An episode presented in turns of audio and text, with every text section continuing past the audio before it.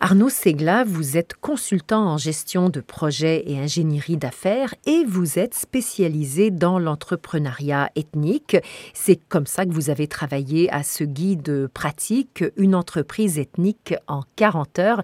Mais c'est quoi exactement une entreprise ethnique et comment est-elle différente d'une entreprise québécoise?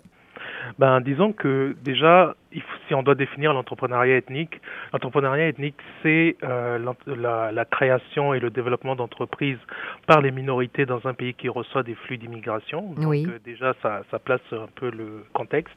Et en fait, une entreprise ethnique, euh, si je dois donner par exemple des exemples, ce sont ben, des, des, entreprises que, donnent, que font les immigrants. Donc par exemple, on peut parler des entreprises dans le domaine de la restauration ou par exemple aussi des, des entreprises dans le domaine de, de la coiffure.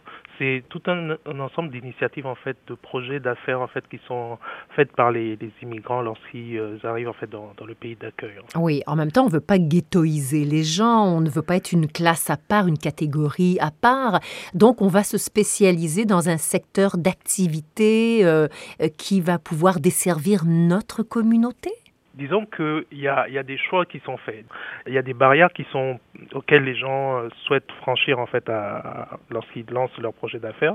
Soit ce sont des barrières à l'emploi ou alors ce sont tout simplement de, de fait qu'ils n'ont pas accès à certains secteurs du bassin économique des pays d'accueil en fait et donc ils se lancent dans des activités qui sont celles qui leur restent en fait pour pouvoir subvenir à leurs besoins.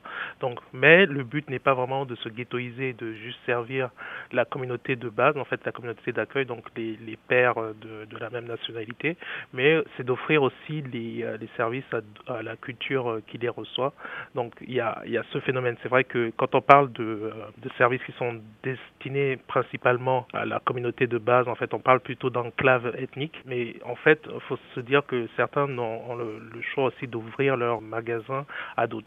Si par exemple une personne veut se lancer dans un magasin, enfin un magasin, un, un atelier de, de coiffure, dépendamment du type de produit qu'elle va utiliser, si ce sont des produits pour des cheveux de, de, de sa, de sa communauté, en fait, bon, là, on, on est dans, de fait dans une situation d'enclave parce que euh, le, le, la destination même de son public cible, en fait, limite, en fait, l'expansion vers la communauté d'accueil. Oui. Mais par exemple, pour des magasins, par exemple, de, de, on a, par exemple, dans le marché Jean Talon, des, des artisans ou bien des magasins qui peuvent offrir des services à des, le public euh, plus large, en fait, là, on n'est pas obligé, en fait, de limiter à la, à la communauté. Donc, ça peut être de la vente de produits euh, ethniques, mais que des populations, par exemple, du Québec euh, peuvent avoir accès s'ils veulent découvrir, par exemple, faire des plats ethniques et tout ça. Donc, venir dans ces magasins-là et puis euh, pouvoir, en fait, acheter les produits. Donc, là, on est vraiment dans une logique d'ouverture vraiment du, du marché ethnique, en fait. Alors, lancer son entreprise ethnique en 40 heures, c'est tout un défi. se lancer en entreprise, créer sa propre entreprise, ce n'est pas si simple que ça.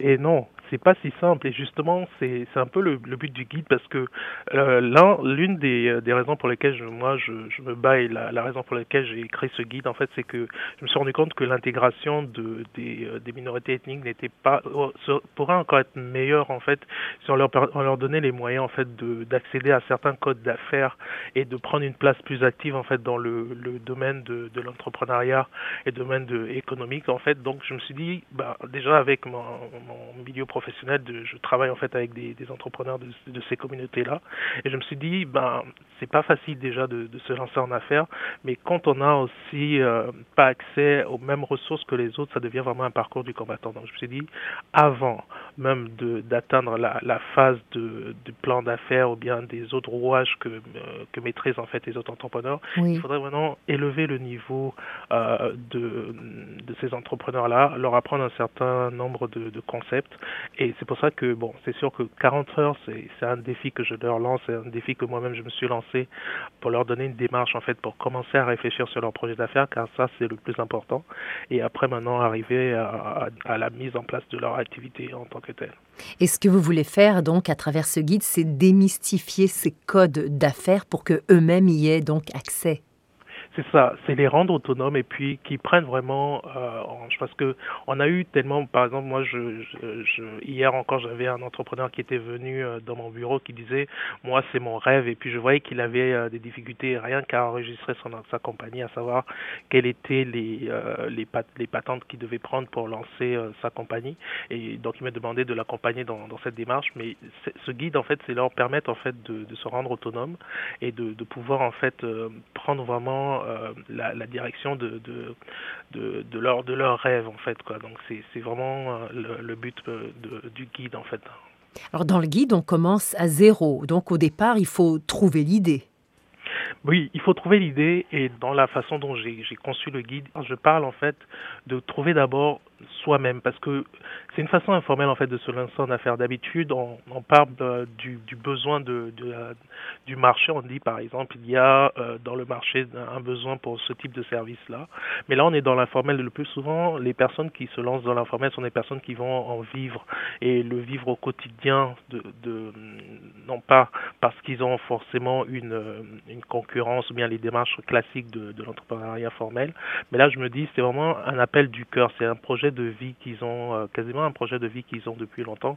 Et là, je me dis, ben, réfléchissez d'abord à cette idée, à ce que vous avez dans le cœur, à ce que vous êtes vous-même sur le plan humain. Donc, c'est vraiment le début du guide.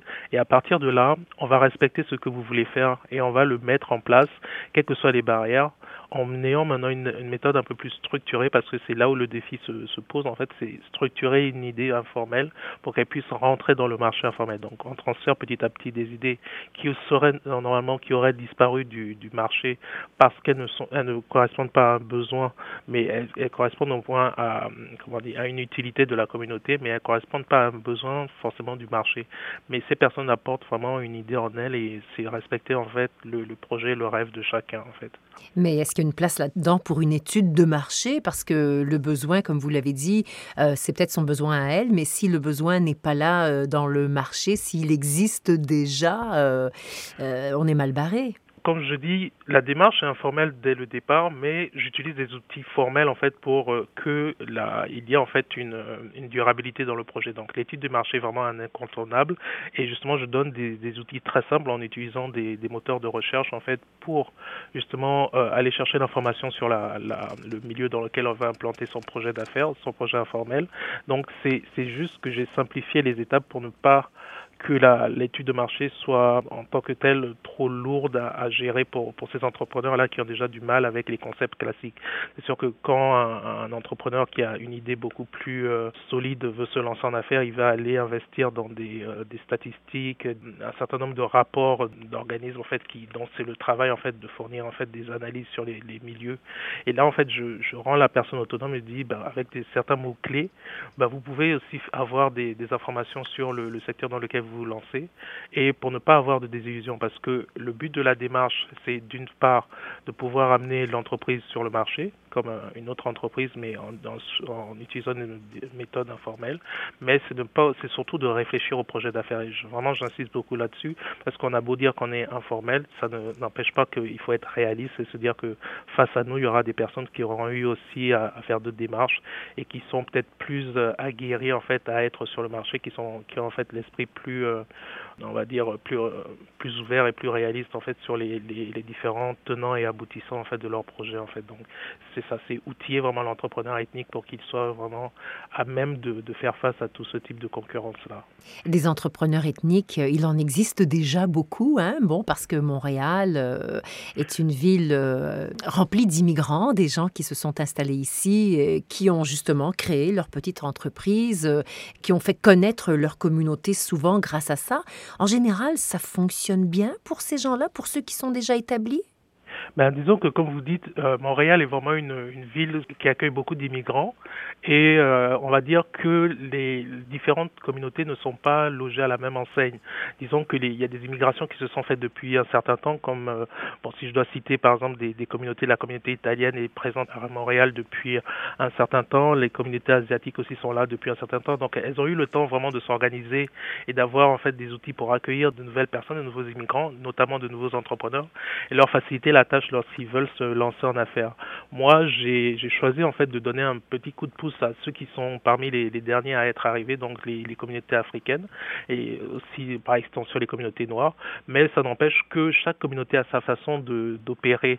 Donc on est dans un bloc d'abord qui concerne les immigrants, puis dans un bloc si on doit encore euh, euh, aller dans, dans une analyse plus précise, plus fine, dans un bloc qui concerne en fait la, les communautés ethniques en général, et mm. si on affine encore les minorités visibles et ainsi de suite, en disant que chacun de, de ces euh, recoupements en fait d'immigration amène des, euh, des, stratégies différentes. Donc selon qu'on est dans, dans, des communautés qui sont, si je prends un exemple par exemple, les communautés asiatiques ont tendance à être très solidaires et puis ils ont tendance à prévoir en fait des fonds qui mettent à disposition de ceux qui veulent se lancer en, en affaires dans, dans, leur communauté. Donc, quand on arrive dans, dans ces communautés, on n'est pas vraiment laissé pour compte, ce que d'autres communautés n'auront pas forcément. Donc, c'est un peu la mise en concurrence de toutes les communautés, mais c'est ça reste que ça grouille, ça grouille à Montréal en tant qu'entrepreneuriat ethnique.